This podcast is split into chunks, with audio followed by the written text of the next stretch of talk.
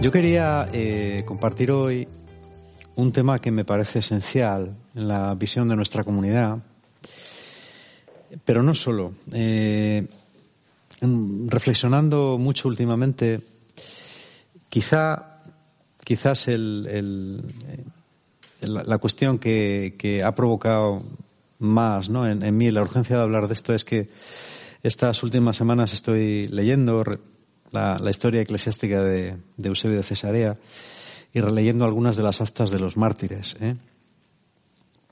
Em, como todos sabéis, el principio del cristianismo fue tumultuoso. Eh, empezó como un movimiento dentro del judaísmo, pero ya enseguida hubo cristianos dentro de ese movimiento como que se destacaron más del judaísmo y eso provocó la primera persecución, ¿no? Que es eh, aquella de la que nos habla el libro de los Hechos, eh, y que creó las primeras comunidades cristianas fuera de Palestina, como fue la de Antioquía. Pero después, el cristianismo prácticamente durante sus tres primeros siglos eh, vivió una especie de mm, no de persecución continua, pero sí de momentos puntuales muy duros, a veces extremadamente duros, de persecución, que es como lo que bueno, pues conocemos como la época de los mártires, ¿no? que fueron dándose esporádicamente eh, a lo largo de todo el Imperio Romano, y la última, quizá la peor, fue la de, la de Diocleciano, ¿eh? justo ya al final, que terminó a principios del siglo IV. ¿eh? Eh, las actas de los mártires son interesantes porque a pesar de que están escritas en el, en el estilo clásico, ¿no? El estilo de la época, que es un poco, eh, no, es, no es quizás el estilo al que nosotros estamos acostumbrados, sí que describen muy bien los aspectos fundamentales de, de cómo era el proceso de, de detención, de juicio y también después de condena y de muerte de los cristianos, ¿no? Bueno, son, relatos que todos hemos oído muchas veces, hay relatos muy conocidos, como el de los mártires de León, por ejemplo, ¿no? u otros, que se mencionan a veces en, la liturgia o se mencionan mucho en las catequesis, etcétera. Son citadas por muchos autores eclesiásticos. Pero a mí lo que me llama más la atención, eh, aunque en estos relatos hay algo de exageración, que no, no digo que no sea así, ¿no? teniendo en cuenta cómo se escribían como digo, en el mundo, en el mundo clásico, sobre todo en la época del Bajo Imperio. Aunque hay algo de, de geografía y de exageración, la base de los hechos es real. Un historiador enseguida ve que, que la, la, base es muy real, pues por la forma en cómo se narran los hechos, por cómo se describen los procesos judiciales romanos. Y a mí me llama profundamente la atención el, el hecho de que una gran cantidad de gente de distintas partes del imperio, ¿eh? que van desde la Galia hasta la propia Roma, Antioquía, Alejandría, en Egipto, eh, confiesa su fe en Cristo e incluso a veces se autoinculpa de su fe en Cristo, ¿no? Diciendo, bueno, sí, yo soy cristiano y no me escondo, ¿no? Lo digo. Y sé que esto me va a costar la vida, pero de todas formas lo digo igual. Y que incluso cuando las autoridades eh, les ofrecen salidas, ¿no? Bueno, pues generalmente a los cristianos se les pedía que quemasen incienso delante de las estatuas de, del emperador o de alguna de las divinidades del panteón romano, ¿eh? Eh, que sacrificasen. Simplemente con quemar incienso ya solía considerarse suficiente. Incluso aunque a veces intentasen arreglárselo, decir, bueno, tú di como tal, di, di como que sí, pero así te libramos y tal, muchos de ellos no, no, acceden. Y los tormentos eran, eran terribles. Es decir, eh, la brutalidad del mundo antiguo era, absolutamente espeluznante, ¿no? Es decir, como, además, los relatos describen bastante bien cómo eran estos martirios, ¿no? en qué consistían, eran largos, duraban mucho tiempo. Eh, eran de una crueldad y de un, de un sufrimiento espantosos. ¿no? Y sin embargo, mucha gente que va desde casi niños, adolescentes, hasta gente muy anciana, hombres y mujeres, eh, pasan por ese martirio, ¿eh? por ese martirio que es, es terrible. ¿no? Y yo a veces me pregunto qué, qué pasaría si, si, una circunstancia así se diera hoy, ¿no? La, la Iglesia primitiva consideraba el martirio como una obligación ineludible. Es decir, era algo de lo que uno, la consideración, era algo de lo que uno no tenía derecho a escapar. Y yo cuando releí algunos de los testimonios, a medida que te vas haciendo mayor y que te vas dando cuenta de que, bueno, pues de que el mundo, más que en blanco y negro, funciona en, en escala de grises, ¿no? Y vas conociendo más cómo es la naturaleza humana y la relativizas más. Cuando te vas haciendo mayor, eh, te cuesta más criticar y quiero decir, si, yo creo que si, vas madurando de una forma correcta, ¿no? Te cuesta más criticar, te cuesta más juzgar, ¿no? Te das cuenta de lo que es la debilidad humana, la fragilidad humana. Y sin embargo, y por eso te llama la atención esta, esta radicalidad. ¿eh? Es decir, como que incluso eh, en la Iglesia se planteó un debate sobre si se podía admitir otra vez en la Iglesia a aquellos que, que habían renegado de la fe, ¿no? Dices, joder, que... Bueno, al final, por supuesto, se decidió que sí, pero qué, qué actitud tan radical, ¿no? Tan, o sea, ¿cómo puedes exigirle a todo el mundo el martirio y no solo el martirio, sino el martirio en medio de sufrimientos tan grandes, ¿no? Y yo pensando en esto estos días, llegaba a la conclusión de que ellos tenían una cosa que a nosotros nos falta. Y es la siguiente. Eh, los cristianos antiguos, en general, siempre hay de todo, pero yo creo que en general estaban convencidos de una cosa, y es de la realidad absoluta y cierta, sin ningún género de duda, de la vida eterna. ¿Eh? Yo creo que son, son mentes que no han pasado por la ilustración, ¿no? Como las nuestras y que están ya un poco contaminadas de sospecha, de relativismo, ¿no? Yo creo, yo creo que la humanidad, a medida que ha ido avanzando, por lo menos en Occidente, se ha ido haciendo un poco más cínica, ¿no? Un poco más, bueno, eh, no me creo nada del todo. Es decir, bueno, sí, puede que sí, puede que no, vete tú a saber, ¿no? Yo creo que esta gente no era así.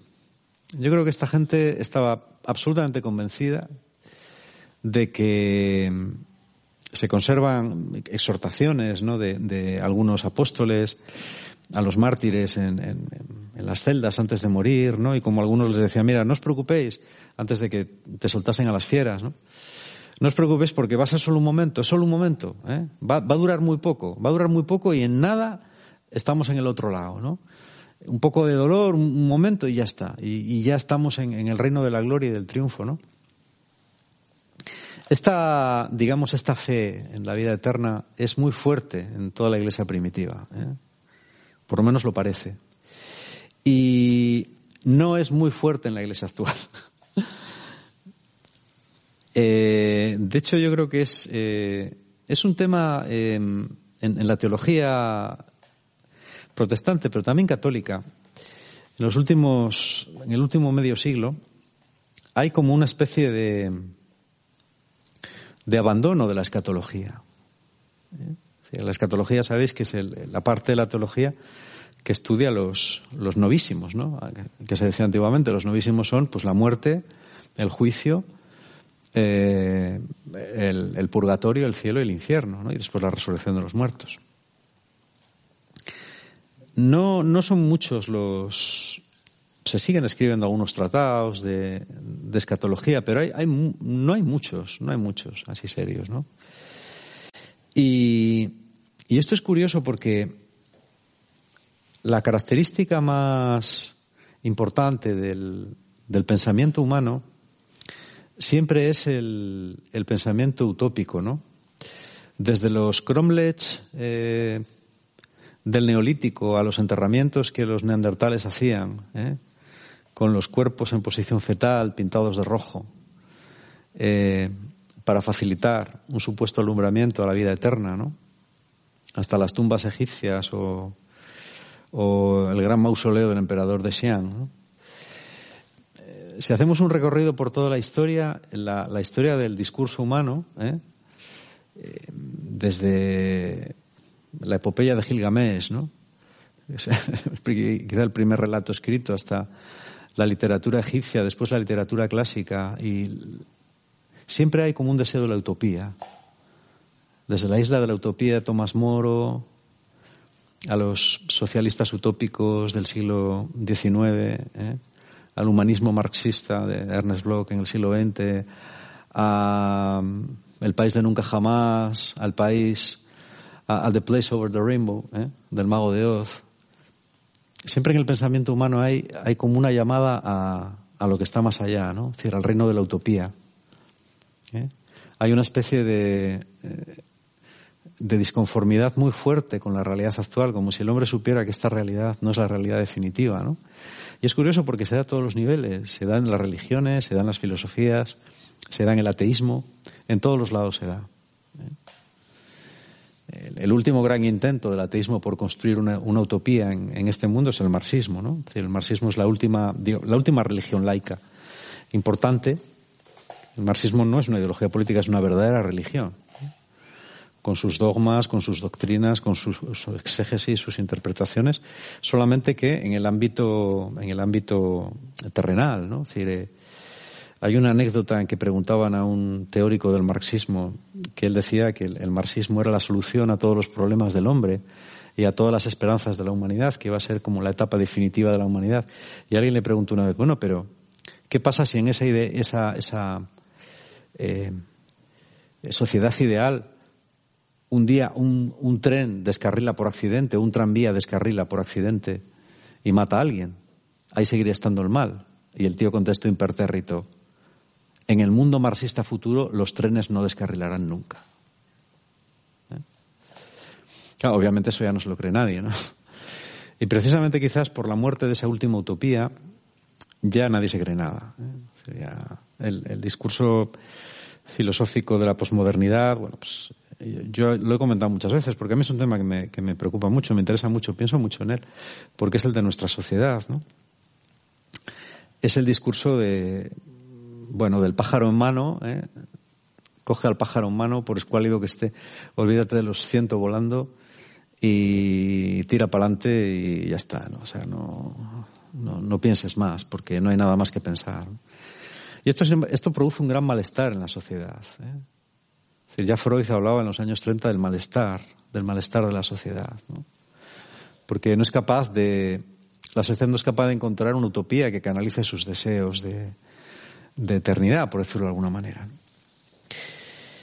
¿Y qué pasa con, el cristianismo? Yo creo que el cristianismo eh, ha caído en lo mismo.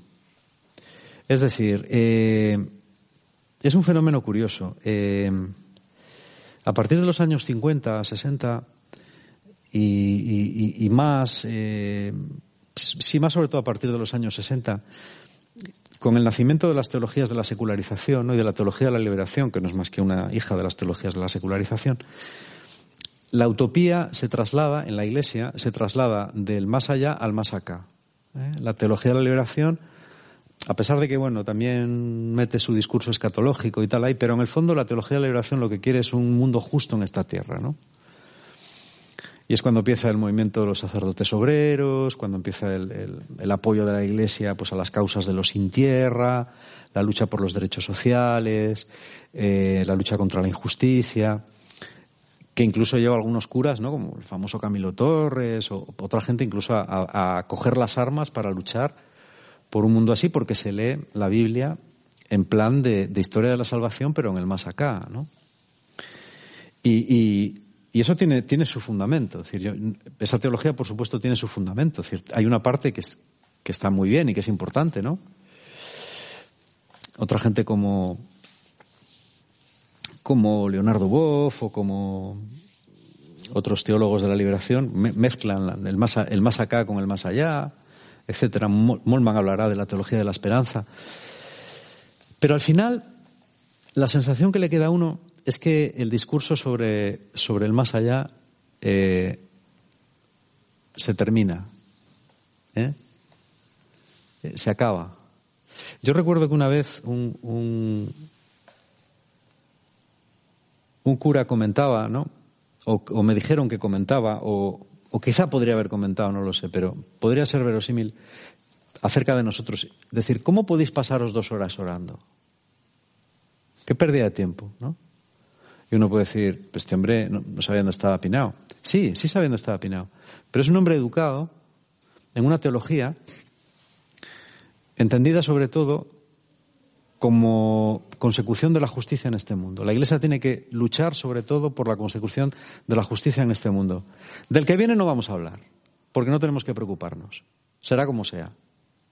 Tenemos que conseguir la justicia en este mundo. Y es verdad, es verdad. Pero también es verdad otra cosa. No la vamos a conseguir. Nunca. Jamás. Eso, o sea, yo de eso estoy absolutamente convencido. En este mundo, dure lo que dure, nunca se va a conseguir la justicia. Nunca se va a conseguir la utopía. Porque la condición humana es una condición destinada al fracaso. El ser humano de por sí es alguien destinado al fracaso. ¿Vale? Yo estoy completamente convencido de eso. Este aspecto, eh, si yo no fuera creyente, me instalaría en, en un pensamiento muy posibilista y muy, y muy desesperanzado, ¿no? Porque yo efectivamente creo que el ser humano de por sí no tiene remedio. ¿eh? Si alguien quiere seguir teniendo esperanza en el género humano de por sí, eh, puede tenerla, pero yo creo que no hay nada en la historia humana que garantice eso. Me parece una creencia religiosa más. Que solamente puede ser sostenida por la fe, pero sin ninguna evidencia detrás. Por eso yo creo que el discurso sobre la vida eterna es tan importante. Y por eso yo creo que una de las funciones más importantes de esta comunidad es volver a hablar mucho sobre eso. Es cierto que sobre cómo será la vida eterna sabemos muy poco. Y sabemos muy poco no por crueldad del destino, ni muchísimo menos de Dios, ¿no? que quiere mantenernos en ascuas, sino porque no tenemos posibilidad metafísica de entender. ¿eh? Solamente tenemos una posibilidad analógica, es decir, eh, por comparación. ¿eh? Por eso Jesús en las parábolas, el discurso de Jesús siempre es analógico, nunca es explicativo, ¿no? Quizá porque entiende que es imposible explicar en términos racionales o en términos filosóficos lo que es el más allá. Solamente puede hacerlo en términos analógicos, porque los términos analógicos, es decir, de comparación, la gente los entiende muy bien. ¿eh? Yo ahora que estoy leyendo de seguido el Evangelio de San Mateo, Em, porque cuando lees el Evangelio fragmentariamente, aunque te le sepas de memoria, es muy distinto eh, que, leerlo, que leerlo todo seguido. ¿no? Y te das cuenta de que el discurso escatológico es, es fundamental en Jesús. Está continuamente hablando de él. Continuamente hablando de él. E incluso de forma eh, amenazante. ¿eh? Que es otra cosa de la que jamás se habla jamás se habla, ¿no? Que yo también lo entiendo, hemos predicado durante tantos años un cristianismo del miedo, que es que ahora ni, ni, ni, hablar de la más mínima exigencia o del más mínimo peligro de no alcanzar la vida eterna. Es que no se habla de eso, nadie habla de eso. ¿eh? Como hables de eso, bueno, ah, bueno quizás solamente los grupos como más, más conservadores, ¿no? Eh, o más tal, que tampoco, mm, yo creo que gracias a Dios tampoco tienen mucha, mucho predicamento. Pero el caso es que Jesús habla de esto, ¿eh? con una gran urgencia con una gran urgencia, siempre poniendo el acento en el más allá. Es que Jesús siempre pone el acento en la vida eterna. En el reino de Dios, que es, por decirlo de alguna manera, la interrupción de la voluntad de Dios, que es la que domina la vida eterna, en este mundo ya y después del reino, del reino de los cielos, ¿no? del, otro, sitio. ¿eh? Y lo describe como la casa del Padre, como una boda, como una fiesta, como un banquete, es decir, con los términos que en la cultura judía podían ser más expresivos del gozo, del compartir, de la fraternidad y de la fiesta. De lo mejor que aquella pobre gente, con aquellas circunstancias tan duras de vida, podía concebir. ¿eh? Porque las fiestas era el único sitio en el que se podía comer todo lo que se quería. Y se quitaba el hambre, por lo menos por unas horas. ¿eh?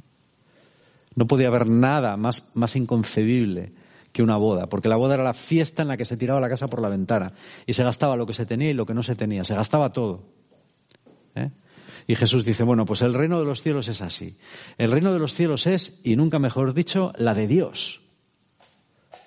Es algo, es como la boda del hijo de un rey.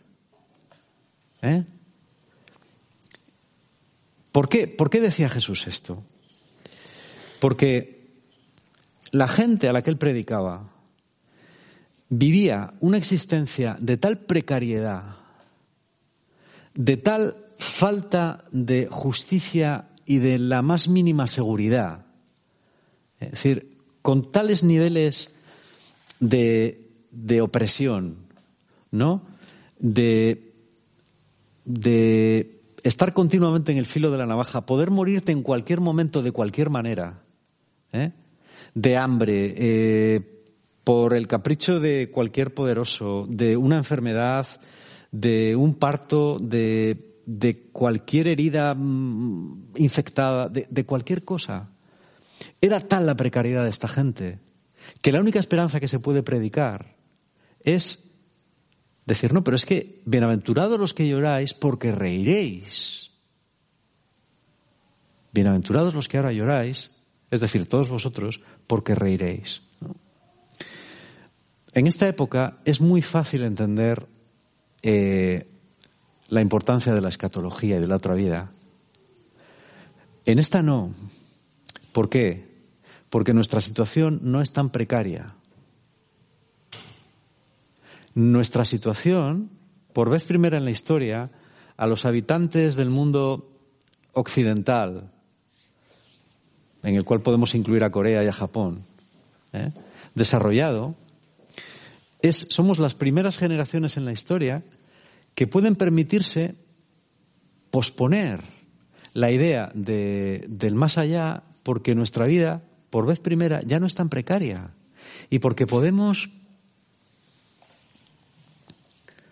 podemos vivir bastantes años con bastantes probabilidades de que no nos pase nada y de no sufrir eh, ninguna carencia demasiado grave. Obviamente seguimos sufriendo igual. ¿eh? A pesar de que nuestra sociedad intente que todos participemos en una especie de comedia Instagram en la que todos somos felices e intentemos convencernos unos a otros de que somos felices, la gente que más piensa eh, sabe que no es así. La gente que menos piensa llega hasta convencerse a sí misma de que es feliz. ¿eh? La gente más lista se da cuenta de que no. Pero bueno, tira para adelante. Esa es la diferencia que existe entre ellos, entre ellos y nosotros. Ellos no tenían más remedio que creer en la vida eterna. No, no había otra. ¿Eh? No deja de ser curioso que los países en los que más cree la gente en Dios, en África todo el mundo cree en Dios. ¿Eh? Yo he oído de, de, estudiantes africanos que venían aquí a estudiar teología y cuando les hablas de, la, de los filósofos de la sospecha y del ateísmo y tal, se hacen cruces y dicen, joder, vaya ganas de perder el tiempo discutiendo chorradas, pues es algo que es evidente, que Dios existe. ¿eh? En el mundo pobre, donde la gente trabaja 14 horas para sobrevivir, todo el mundo cree que Dios existe. Y serían los que más motivos tendrían para creer que el mundo es injusto y que no. Pero ¿por qué creen que Dios existe y que la vida eterna existe? Porque no les queda otra. A mí me decía una vez una, una chica eh, que trabajaba en un, en un centro de rehabilitación, bueno, de, inicialmente había sido un centro de rehabilitación de toxicómanos. Cuando el, cuando el se extendió en los años 80, eh, se llenó de gente y, y, poco a poco después se fue vaciando, ¿no? Y yo le dije, anda, qué raro, ¿no? La gente, la gente, ¿qué es? ¿Qué pasa? ¿Que no está enferma ya de, de VIH? Y decía, sí, sí. La gente sigue enfermando de VIH. Digo, entonces, ¿por qué, ¿por qué tantos han abandonado la comunidad? Dice, porque con los retrovirales ya tienen esperanza de vivir unos cuantos años más. Antes, cuando pensaban que iban a morir en un año o en dos años, venían a todos los cultos, a todas las reuniones. Ahora, como ven la muerte un poco más lejana, han dejado de venir. Y pensaba qué curioso, ¿eh? ¿Cómo somos los seres humanos? Y sin embargo, algo falta. Sin embargo, si no crees en la vida eterna, algo falta, ¿verdad? Incluso nuestras vidas tan guays, ¿no? que podemos llegar a viejos, incluso hasta bastante buen estado, ¿no? La gente sigue ligando y sigue haciendo surf, ¿no? Con, con 65 años y cosas de estas. ¿eh? Pero sin embargo algo falta. Dice un personaje de Shakespeare que todos debemos a Dios una muerte. Y eso lo sabemos, eso no lo hemos olvidado, nadie lo ha olvidado, todo el mundo lo piensa. Y aunque estemos mucho más protegidos, sabemos que al final es cuestión de tiempo. ¿eh? Es cuestión de tiempo de que también nos llegue la degradación física y mental y finalmente la muerte. Y la cosa es tan importante que al final, eh, una cosa que, yo pienso es que al final nada de nuestra vida cristiana tiene sentido sin el más allá.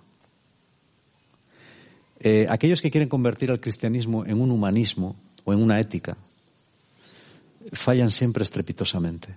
Por ahí no son, por ahí no van los tiros. Los tiros van porque el cristianismo, la verdadera esperanza del cristianismo, y esto a algunos les sonará una herejía, ¿eh? pero la digo con toda, con toda convicción y con toda intención, es decir, con toda culpabilidad. Aquellos que creen que el cristianismo es una utopía para este mundo, se equivocan. Lo más importante del cristianismo no es este mundo, es el, mundo, es el mundo que viene. Lo más importante de la teología es preparar para el mundo que viene. No digo que las otras cosas no sean importantes, pero lo importante es preparar a la gente para el mundo que viene, porque el mundo que viene es el importante. Y tenemos que hablar más de él para convencernos de que es el verdaderamente importante. ¿Por qué es el verdaderamente importante? Porque es el único que da sentido al mundo que vivimos. Es el único que da sentido a sufrir muchos dolores en este mundo. Es el único que da sentido a no tener un hijo a pesar de haberlo deseado tanto. Es el único que da sentido a ver las ilusiones de nuestra vida frustradas una y otra vez. Es el único que da sentido a ver tanta gente que muere sin haber experimentado la justicia en su vida. Y a tantas vidas destrozadas, manipuladas, explotadas, abusadas. Y que mueren sin haber experimentado nunca la dicha. Y también a las vidas de tantos que han destrozado las vidas de los demás, que han sembrado el dolor, la confusión, el miedo, y que mueren en la cama tranquilamente. También es una respuesta a sus vidas. Y esto hay que predicarlo. Alguien te dirá, bueno, ¿y cómo lo sabes? Y tú puedes decirle, ¿y tú cómo sabes que no? Y él te dirá, bueno, vete tú a saber. Y tú puedes decirle, ya sabremos. ¿Eh? Ya sabremos. E incluso en el saber puedes decirle, mira, yo tengo una ventaja sobre ti. Si es verdad que no hay nada, ni tú ni yo nos vamos a enterar. Pero si hay algo, yo tendré razón y tú no. Eso es así. Así que piénsatelo. ¿eh? Pascal decía que eh, que la vida humana, que la vida humana es, él decía, es c'est un ¿eh? es, es una, un juego, es una apuesta. Tienes que apostar. Tienes que apostar a que sí o a que no. Y no puedes no apostar. No apostar ya es apostar. Todos tenemos que apostar al sí o al no. Al rojo o al negro. Y queramos o no queramos, la ruleta va a correr. Y va a caer en negro o en rojo. No hay otra. Y cuando decimos esto, yo creo que podemos hablar a los hombres de esperanza. Y podemos decir, este sufrimiento absurdo que ahora tienes, o esta enfermedad que tienes, ¿no? Tú que eres una madre de familia, que tienes tres niños pequeños y te estás muriendo eh, de un cáncer y que no ves ningún sentido porque no lo ves porque no lo hay, ¿eh? porque el sentido no puedes verlo aquí, solamente puedes verlo allí. Y cuando lo veas desde allí, la inmensidad entre la allí y el aquí va a ser tan grande que todo esto va a ser como cuando un niño se cae y se hace daño en las rodillas y parece que se le cae el mundo encima y llora como si no hubiera un mañana y tú le levantas y le quieres un poco porque en el fondo tú sabes que eso no es nada, que es una tontería y que en un cuarto de hora se le va a pasar. ¿eh? Dios es el que nos levanta y, y, de alguna manera, aunque no lo sepamos, sabe que en un cuarto de hora se nos va a pasar, que ese cuarto de hora va a llegar pronto y que va a ser esa vida eterna, desde la cual vamos a verlo todo con una óptica tan, tan, tan distinta, que vamos a flipar. Tenemos que pensar mucho en esto. Solamente si pensamos en esto vamos a estar preparados para lo que la vida nos depare, para lo bueno y para lo malo. Y vamos a poder tener paciencia con los injustos y con los que se portan mal. Yo no sé lo que va a ser de ellos. No sé cómo será el infierno. No sé si finalmente algún ser humano terminará de forma definitiva allí. Puede que sí. Yo cada vez creo más en el purgatorio. ¿eh? No, no desde la perspectiva tradicional, sino desde la perspectiva del momento en el cual delante de tu mente las cosas van a ser lo que son. ¿Eh? Esta semana, eh, hoy, he terminado de leer un, un libro, lo comentaba ayer con, con Samuel y con Anabel, He terminado de leer un libro de una que fue un, bombazo el año pasado. Yo es, un libro muy duro, ¿eh? pero bueno, si, os apetece leerlo es una buena lectura. Es de una, de una escritora francesa, eh, Vanessa eh, Spingara, es de origen ruso, que bueno, fue seducida a los, a los 14 años por un, un escritor muy famoso, ¿eh? Gabriel Elnev, también de origen ruso. Este hombre eh, fomentó su carrera literaria a base de publicar libros en los que describía sus aventuras sexuales con niños menores de 14 años y de 15. Y durante tres décadas fue un icono en Francia. Era amigo personal de Mitterrand y recibió dos veces el premio Génodo, que es uno de los mejores premios de literatura. Y el tío nunca ocultó lo que hacía. Él se iba a Tailandia a buscar niños y niñas y en París tuvo un montón de romances con, con niñas de 14 años. ¿eh? Esta Vanessa Spingora empezó a salir con él con 15 perdón, con 14, y él, él, ella tenía 14 y el 50. Y este libro es un libro espeluznante. ¿eh? Ella tiene ahora 49 años y el año pasado se decidió publicarlo. Fue el libro del año en Francia. Eh, bueno, fue, salió en todos los medios de comunicación. Yo, yo me enteré entonces, lo que pasa que entonces no lo leí. ¿eh? Pero bueno, resulta que en el instituto lo tenían y esta semana lo cogí digo, bueno, voy a. Lo leí enseguida, es un libro cortito. ¿eh? Y es interesante porque tú ves el razonamiento que hace el pederasta. ¿Vale?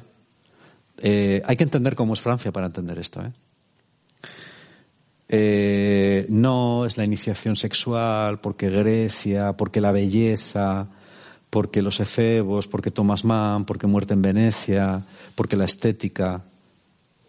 La estética es más importante que la moral, la literatura es más importante que la moral. ¿Eh? Es algo absolutamente repugnante, pero repugnante porque durante tres décadas toda Francia estuvo aplaudiendo a este hombre. Y nunca ocultó nada, en sus libros está. ¿Eh? El purgatorio es el lugar en el que toda, esa especie de juego con el lenguaje, en el que se ha convertido nuestra cultura actual, que no es más que un juego de lenguaje, es un juego de palabras ¿eh? y de términos y de conceptos. Todo eso se va a descorrer y va a quedar la realidad. ¡Pum! Eso que decimos siempre vivir en la verdad, pero a lo bestia, sin el menor atismo de paliativo. La verdad va a quedar delante de cada uno, sin ningún tipo de justificación y sin ningún tipo de mistificación. Va a ser la verdad pura y dura la que es, la miseria tal cual es, la injusticia tal cual es y la explotación tal cual es. Yo cada vez creo más en el purgatorio, por el que nos... Igual tienen que cambiarle el nombre. ¿eh? Yo lo llamaría el microondas. O el, o el autoclave. El autoclave es el cacharro que se, que se pone para desinfectar. Bueno, ahora ya no porque son todas de usar y tirar, ¿no? Pero antiguamente las jeringuillas, cuando era pequeño, se metía un autoclave. ¿Eh?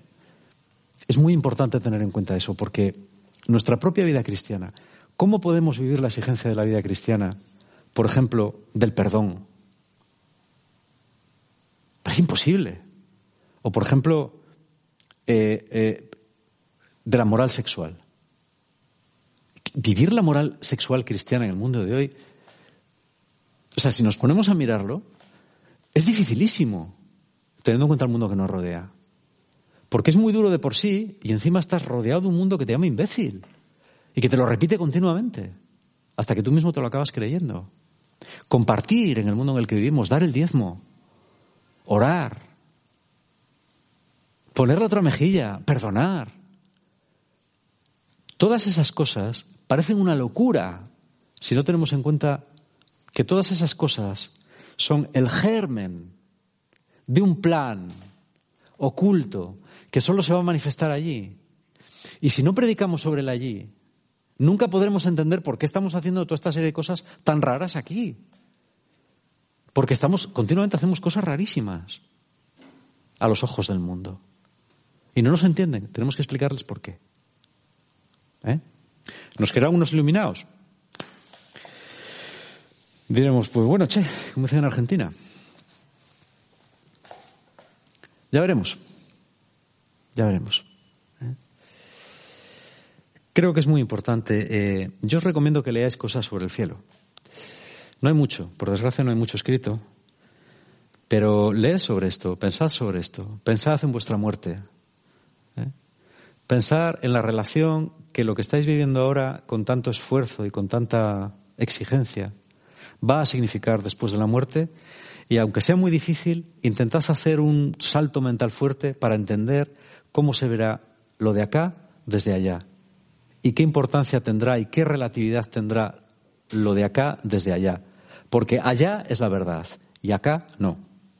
Como decía Calderón, la vida es sueño. ¿Eh? Esto es un poco lo que os quería compartir hoy, ¿no? No sé, a mí me parece importante y creo que es un punto muy importante también de la, de la visión de la comunidad que tenemos que recuperar. ¿eh?